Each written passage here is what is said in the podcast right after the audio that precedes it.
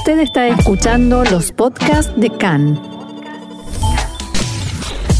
CAN, Radio Nacional de Israel.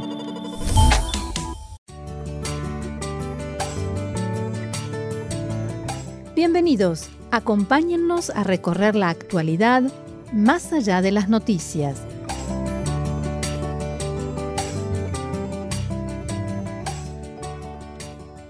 Seguimos adelante aquí en CAN, Radio Reca en español, Radio Nacional de Israel. Y como lo indica la presentación de este segmento del programa, nos vamos más allá de las noticias para un poco de análisis. Así es, porque en este fin de semana los diarios se hicieron eco de una especie de campaña de crítica en las redes sociales por parte de militantes, digamos así, de la derecha en Israel eh, criticando duramente el discurso de Naftali Bennett, el primer ministro, en el acto oficial de Yom HaShoah en Yad Vashem, eh, por palabras que tenían que ver con lo que dijo o con lo que no dijo. ¿Cómo es eso y por qué lo criticaron? En realidad por lo que no dijo, porque no mencionó a Irán.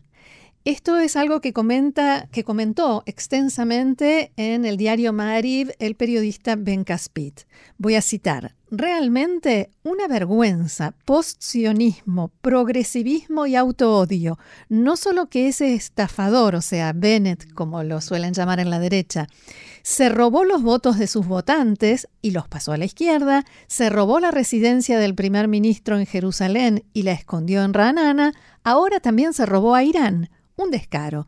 Irán nos pertenece a todos, Irán es un tesoro estratégico nacional y ningún primer ministro en ejercicio o pasajero tiene derecho a hacerlo desaparecer así como así, sin aviso previo. Y ahora en serio, sí, irónico, contundente, pero ahora hablando en serio, Mencaspit en este tema defiende la postura de Bennett, lo, critica en realidad en otras cuestiones, en otros aspectos. En este punto lo defiende y dice que la diferencia entre estos dos discursos de Netanyahu y Bennett, Netanyahu que solía utilizar en cada Yom HaShoah el tema de Irán y la amenaza de Irán como un, un potencial nuevo holocausto, la diferencia, dice Ben Caspit, es menos palabras y más acciones. Y destaca el trabajo que hicieron tanto Bennett como el canciller Yair Lapid frente a Estados Unidos, haciendo escuchar la postura de Israel, dice, sin quemar todos los puentes. Ellos saben que las, las relaciones con Estados Unidos y la cercanía íntima con la Casa Blanca son más importantes para Israel que cualquier otra cosa. El hecho concreto es que las negociaciones entre Irán, Estados Unidos y Europa están trabadas. Vuelvo a citar a Ben Caspit, Bennett y Lapid esperaron la oportunidad correcta y la detectaron con el tema de la Guardia Revolucionaria.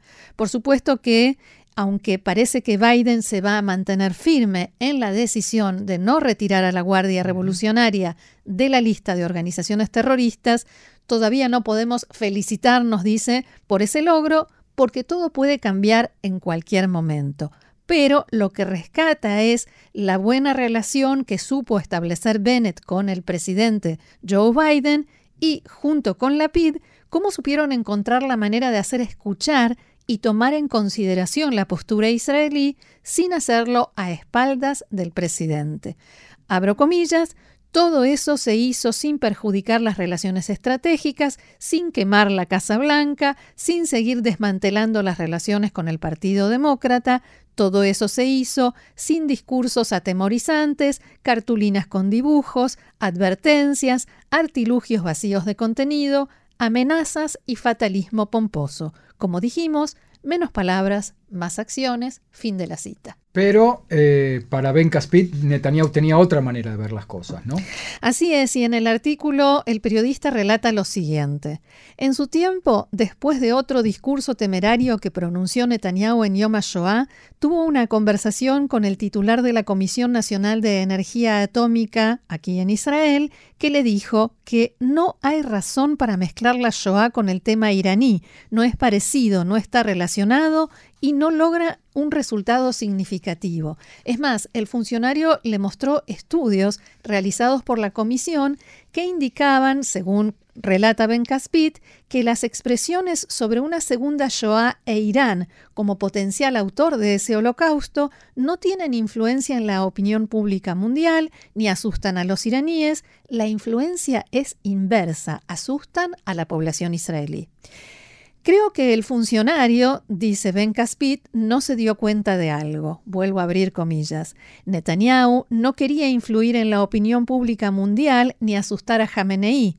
Es inteligente y sabe que eso no tiene chance. Él quería hacer precisamente eso, asustar al público israelí. Vuelvo a abrir comillas. Israel es una potencia regional, se le dijo a Netanyahu en aquella conversación. Según publicaciones extranjeras, es una gran potencia nuclear. Tiene uno de los ejércitos más fuertes del mundo, la fuerza aérea de las mejores del mundo, un sistema antiaéreo como ningún otro país, bombarderos, satélites, es líder en cibernética en el mundo, es el granero de información de inteligencia más grande de Occidente. Su economía es fuerte, su producción está en el nivel de Europa, es un país cortejado por la mitad del mundo. ¿Cómo se puede hablar de Shoah? ¿Cómo se puede comparar la masacre que se cometió contra judíos indefensos y sin país hace 80 años con nuestra situación hoy en día? Cierro comillas. Roxana, pero a mí cada vez que yo escuchaba a Netanyahu usar el podio de Yad Vashem para hablar de Irán, a mí me daba un poquito de cosa eh, y me alegré mucho de que Bennett, más allá de lo que podemos pensar de su gestión. De, él como eh, primer ministro, no tiene relación, me parece. Mucho más oficial del con el sentido de mamlachtiut, de representar la solemnidad de un momento así como es el acto central de Yad Vashem. Sí, yo también rescaté eso. Bien, vamos ahora a algo que sucedió, de lo que informábamos en realidad hace instantes, que tiene que ver con eh, este informe según el cual eh, el Mossad detuvo e interrogó dentro de Irán a un agente de la Guardia Revolucionaria. La información fue divulgada por eh, el canal Irán Internacional que transmite en persa desde Londres y pertenece a la oposición iraní en el exilio. Allí informaron cómo habría sido todo este proceso de reclutamiento de un agente para, teóricamente, asesinar a tres personas. A varios, sí un diplomático israelí que vive en Estambul y trabaja, por supuesto, en el consulado de Israel en esa ciudad, un general norteamericano que se encuentra en Alemania y un periodista francés, un periodista, perdón, judío que vive en Francia. Más allá de las desmentidas de Irán a través de sus canales oficiales, el tema tuvo eco en todos los medios, por supuesto, en Israel, y en diálogo con Khan, el mayor general en la reserva Amos Yadlin ex jefe de inteligencia militar, entre muchos otros cargos, se refirió a este informe. Según este reporte, el Mossad atrapó e interrogó a este hombre en territorio iraní, recibió de él información clave y lo liberó. ¿A usted le suena real?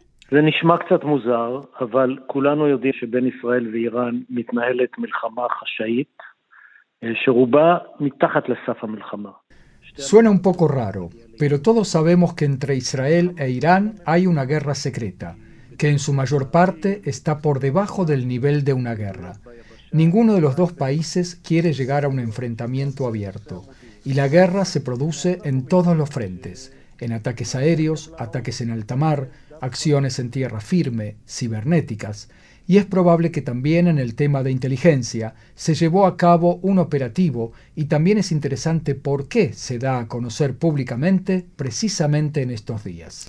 Quizás tiene que ver con el hecho de que tenemos un desacuerdo con Estados Unidos en torno a si retirar o no a la Guardia Revolucionaria de Irán de la lista de organizaciones terroristas y quisimos mostrar algo de las acciones de Irán que conviene que las autoridades norteamericanas conozcan y tengan en cuenta? אז זה נראה לי ניחוש מאוד אינטליגנטי, וכאשר כל החזרה להסכם הגרעין שממשלת ישראל מתנגדת אליו, Me parece una apreciación muy inteligente y en momentos en que el regreso al acuerdo nuclear al cual el gobierno de Israel se opone está trabada debido a la cuestión del retiro de la Guardia Revolucionaria de la lista de organizaciones terroristas, esta es una prueba más de que la Guardia Revolucionaria y la Fuerza Quds son terroristas. Y hay que observar contra quién quieren atentar. Contra un israelí, un norteamericano y un francés, que son los países que llevan a cabo las negociaciones con Irán en Viena. Sin embargo, a mi entender, lo importante es la intención israelí y la intención de Irán es vengar lo que para ellos son operaciones de Israel contra sus científicos o la acción de Estados Unidos contra Qasem Soleimani. También eso fue parte de las negociaciones. Los norteamericanos quisieron obtener de los iraníes un compromiso de que no actuarán contra quienes estuvieron involucrados en la muerte de Soleimani y los iraníes se negaron. Pero los iraníes quieren lograr venganza, pero más que eso, disuasión. Por eso yo pienso que, tanto si la historia esta de la gente iraní es cierta o no, de cualquier manera, el enfrentamiento no ha terminado. Tampoco es la primera vez que los iraníes plantean o planean atentar contra un diplomático israelí en el último tiempo, ¿no?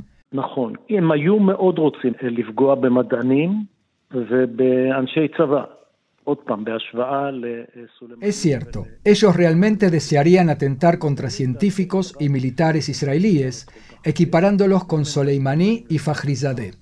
Pero los científicos y militares no viajan tanto fuera del país y si lo hacen son viajes breves. Los diplomáticos son un objetivo más, entre comillas, cómodo. Viven mucho más tiempo en el mismo lugar, se sabe dónde está ubicada la embajada, y por eso, desde el punto de vista operativo, los iraníes intentan obtener ese logro a través de un ataque a un diplomático. Y tal como se publicó en esta ocasión, no tienen problema en utilizar para estas misiones a contrabandistas de drogas.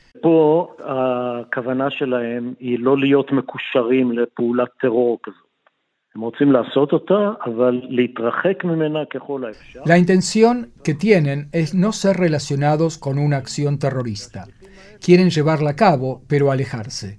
Eso lo hacen por medio de enviados que pertenecen al mundo de la criminalidad y saben hacer el trabajo. Está muy claro por qué eligieron esta vía. Diplomáticos iraníes que en el pasado podían moverse y actuar libremente a partir de algunas acciones que Irán llevó a cabo, están bajo estricto seguimiento de policías y organismos de inteligencia en el mundo y por eso utilizan enviados tanto para alejarse como quizás para tener éxito en esas misiones. Volviendo a las negociaciones por el acuerdo nuclear que, como dijimos, están trabadas, ¿es preferible para Israel que no se firme ningún acuerdo con Irán y que Teherán esté a una distancia de semanas del umbral nuclear, como dijeron en estos días en la Casa Blanca?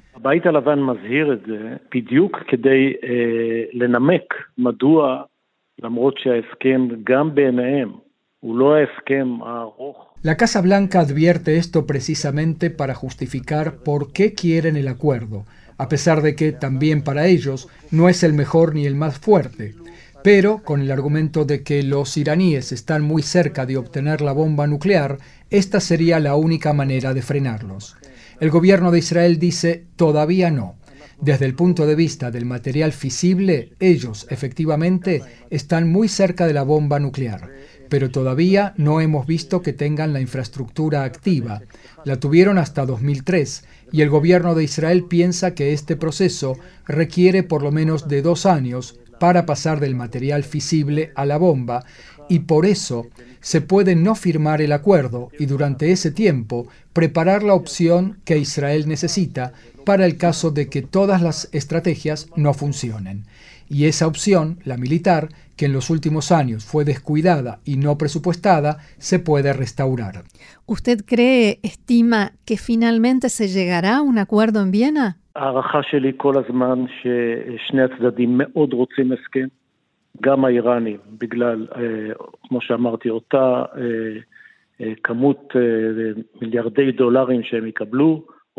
Mi estimación es que, dado que las dos partes realmente quieren un acuerdo, los iraníes debido a los miles de millones de dólares que recibirán si se levantan las sanciones y la legitimación que recibirán. Y los norteamericanos lo quieren porque tienen suficientes problemas estratégicos que ellos consideran prioritarios. El enfrentamiento con China, ahora la guerra en Ucrania, y quieren cerrar el tema iraní. Lo que sucedió últimamente es que los iraníes, en una muestra espectacular de autoconfianza y seguridad, exigieron algo que los norteamericanos no pueden darles. Por eso parece por un momento que el diálogo está trabado. Yo todavía creo que, finalmente, ellos encontrarán la fórmula que les permita firmar el acuerdo. No será la semana próxima, no sucederá el mes que viene, pero puede ser este año.